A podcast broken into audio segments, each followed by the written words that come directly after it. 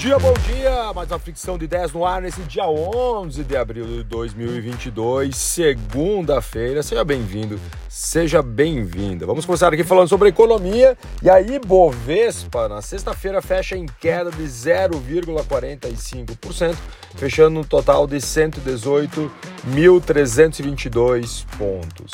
Tudo por causa da inflação, né? O IPCA, que nós vamos falar na sequência, avançou mais que o esperado e a Bolsa de Valores sofreu, além de nós, né, que vamos sofrer muito né, com impacto no nosso bolso. O volume financeiro total foi de 29 bilhões e 600 milhões de reais. O Ibovespa encerrou então a semana com 2,67% de queda. Interrompeu três semanas consecutivas apontando para cima e agora apontou para baixo. O dólar, por sua vez, caiu 0,67%, eh, finalizando a semana passada em R$ 4,71. Lá fora tivemos SP 500 com uma queda de 0,27, Dow Jones uma queda de uma, uma subida de 0,40, Nasdaq uma queda de 1,34% e a Stock 50 da Europa uma subida de 1,48%. Bitcoin, hoje às 5h55 da manhã, ele estava sendo cotado a 42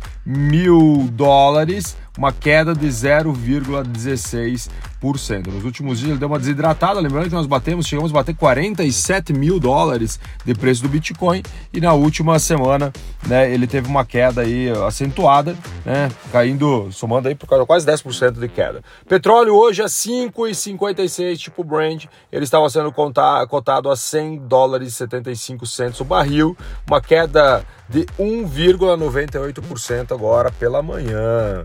IPCA de março, olha só, aperte os cintos que aqui está morando um grande segredo e uma das coisas também que vai fazer com que o fluxo do dinheiro caia. Tanto que a gente falando de fluxo de dinheiro, olha só, Magazine Luiza, Via Varejo, que são as grandes varejistas, tiveram quedas acentuadas das suas ações na última semana, muito por causa da inflação acima do esperado. Lembrando, inflação sobe, juros sobe, fluxo do consumo muda. E o IPCA de março né, teve um aumento de 1,62%.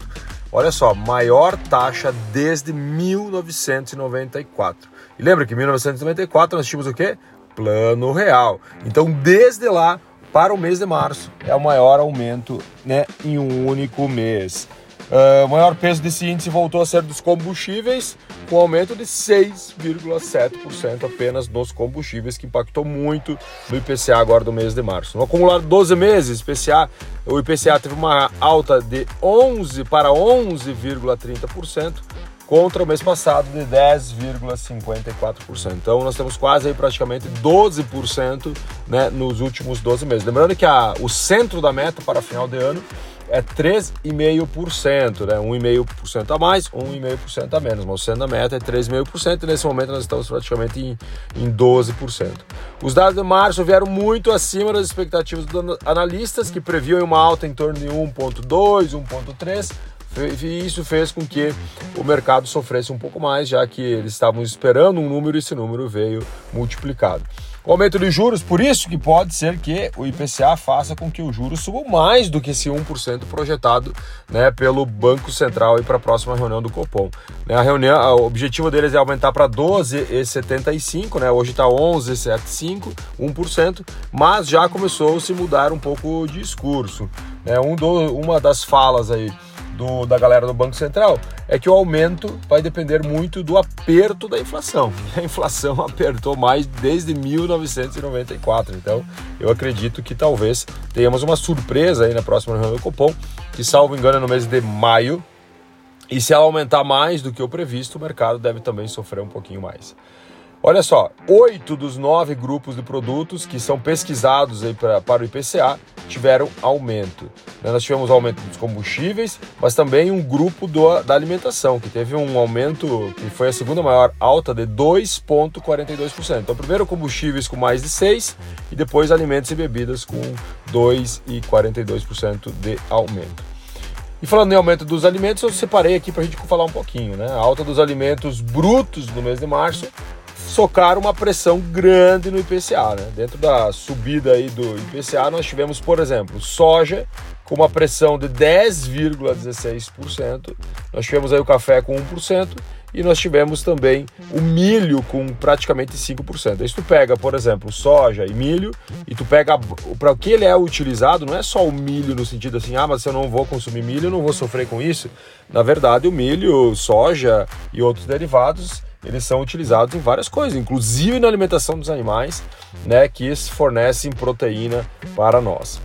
E falando em proteína, vamos falar de carne suína. A exportação de carne suína teve uma queda de 16% na, no comparativo anual, agora no mês de março, muito pelo recuo de compras lá da China.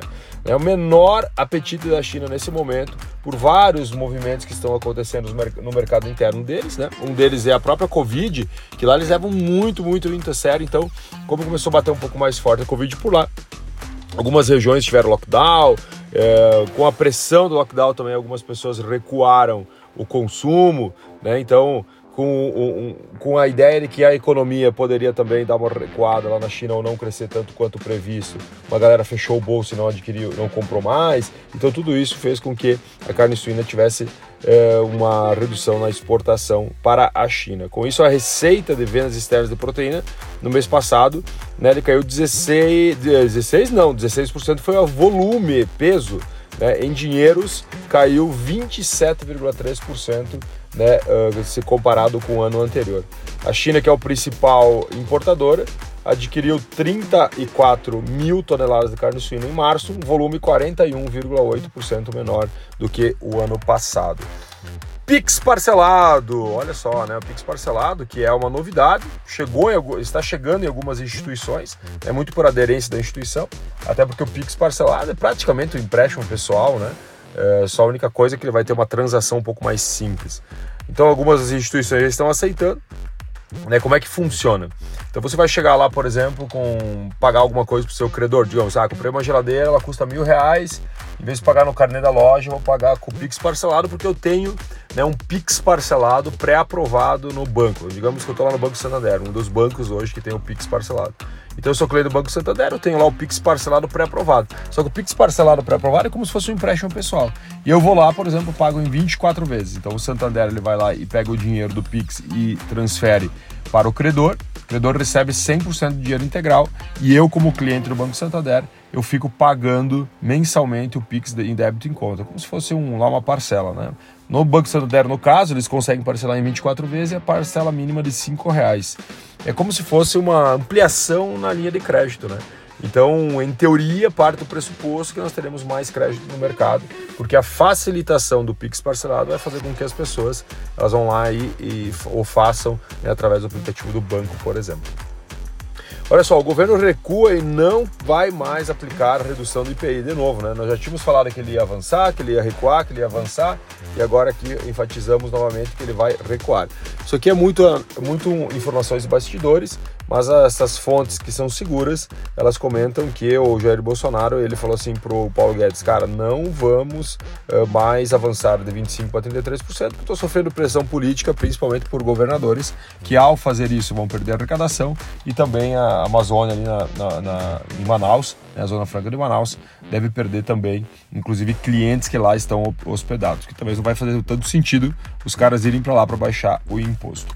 Vamos falar agora sobre Uh, notícias internacionais, olha só, mais sanções contra a Rússia pela União Europeia, né?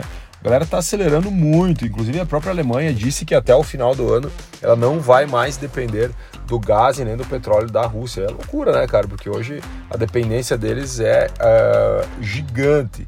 Como eles vão fazer? Ainda não sei. Mas as sanções que foram aqui afirmadas e comunicadas na semana passada, elas incluem, por exemplo, a proibição, proibição, isso mesmo, de importação de carvão, madeira, produtos químicos e outros produtos derivados. Eles vão proibir também a transação de mais quatro bancos russos e colocaram mais 217 pessoas na geladeira, né, adicionando aí sanções né, que vão impedir que essas pessoas transacionem, comprem, vendam coisas por exemplo, ali na União Europeia. Outras coisas também que vão acontecer é a que a partir de agora está impedido de navios e caminhões russos acessarem a União Europeia. E cara, isso aqui prejudica muito o comércio né, internacional, porque a Rússia hoje ela é uma, uma exportadora de vários produtos e que diretamente né, passam aí pela União Europeia. Preços altos do milho na China limitam a demanda do setor de suínos. Olha só, a China também, na verdade, o mundo inteiro está sofrendo com a alta de, de, alguns commodities, por exemplo, como o milho, como a soja, e a China também. E está tirando um pouco, o, digamos, o tesão né, do, do chinês para produzir os suínos, limitando aí a questão também da oferta interna. Pode ser que a gente eu sei que eles estão queimando um pouco da questão do estoque deles, né? lá na China, de suínos. Talvez a gente consiga aí fazer bons negócios nos próximos capítulos, já que nós caímos 16% na venda agora nesse último mês. E para a gente finalizar, meus queridos, minhas queridas, que análise de mercado, hein? Ó, por mais de 11 minutos já. Olha só, Elon Musk promete táxi robô da Tesla. Olha que legal, né? Ele já falou sobre isso em 2019, não aconteceu em 2020, agora ele está novamente batendo na mesa, enfatizando que, que o bicho vai pegar. Ele falou que eles serão 100% autônomos e eles parecerão muito futuristas. Né? Elon Musk quer resolver um grande problema no mundo, que é a mobilidade de ponto A a ponto B, principalmente aí na última, entre aspas, né, na última milha. Agora, o segredo é a gente aguardar, entender se o sonhador, o futurista Elon Musk vai conseguir realmente executar essa sua ideia. Um grande abraço, um ótimo dia, uma ótima semana. Espero que você tenha muito resultado e até amanhã com mais uma fricção de ideias, nossa análise de mercado diária para você ter informações para começar esse seu maravilhoso dia. Um grande abraço, valeu!